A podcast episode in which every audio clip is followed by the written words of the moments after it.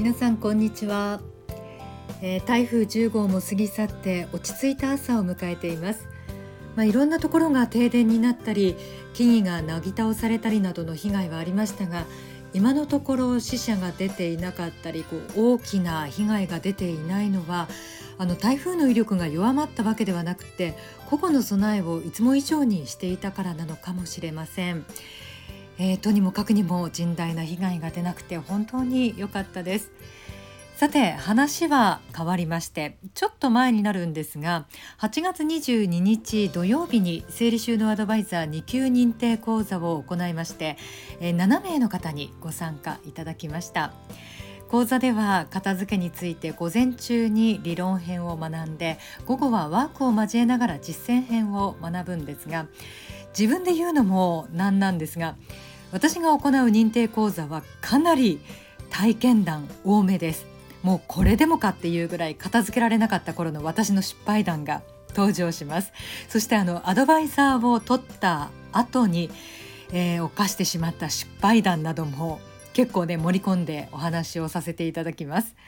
体験談をね盛り込みすぎてやっぱ時間がないっていうことも 多々あるんですけどね。でもやっぱり受講されている皆さん人の失敗談っていうのは大好きなようでじゃあ午後はちょっと午前中いっぱいお話をしたので午後はポイントを重点的に絞って、えー、簡潔にお話ししますねっていうふうにお話しするんですが体験談は外さないでくださいねなんていうことをね言われてしまうこともよくあるんですよね。えー、1日講座のため途中で飽きてしまうと座っていることが本当に苦痛になってしまいます大学の授業とかもそうじゃないですかあのボソボソっと喋る、えー、教授何を言ってるのか全然わからないし抑揚もないし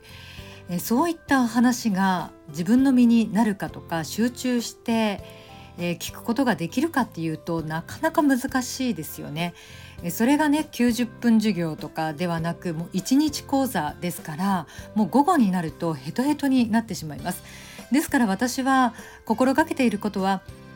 理論の羅列ではなくて喋っている内容がしっかりとイメージできるように心がけているんですけれども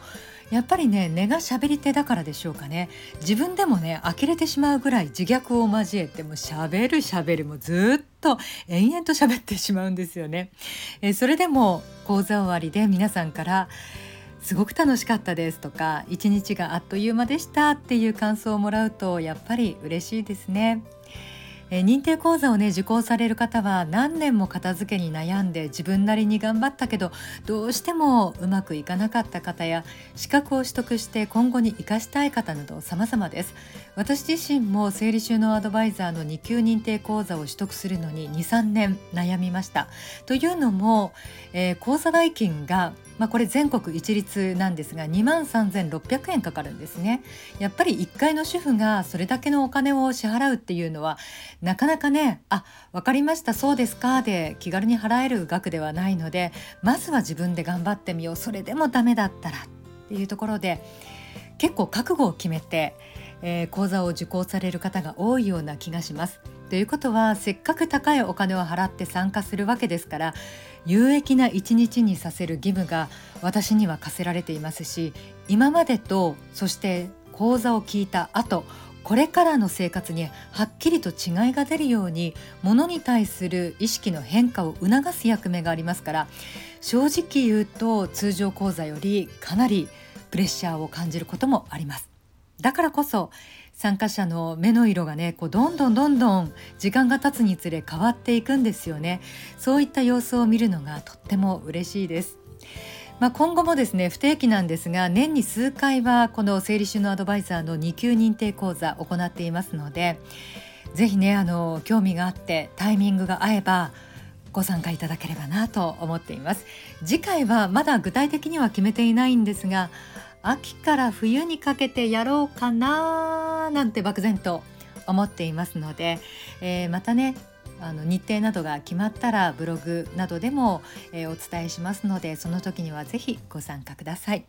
えー、今日は整理収納アドバイザー2級認定講座開催したというね報告をお伝えしました。また次回。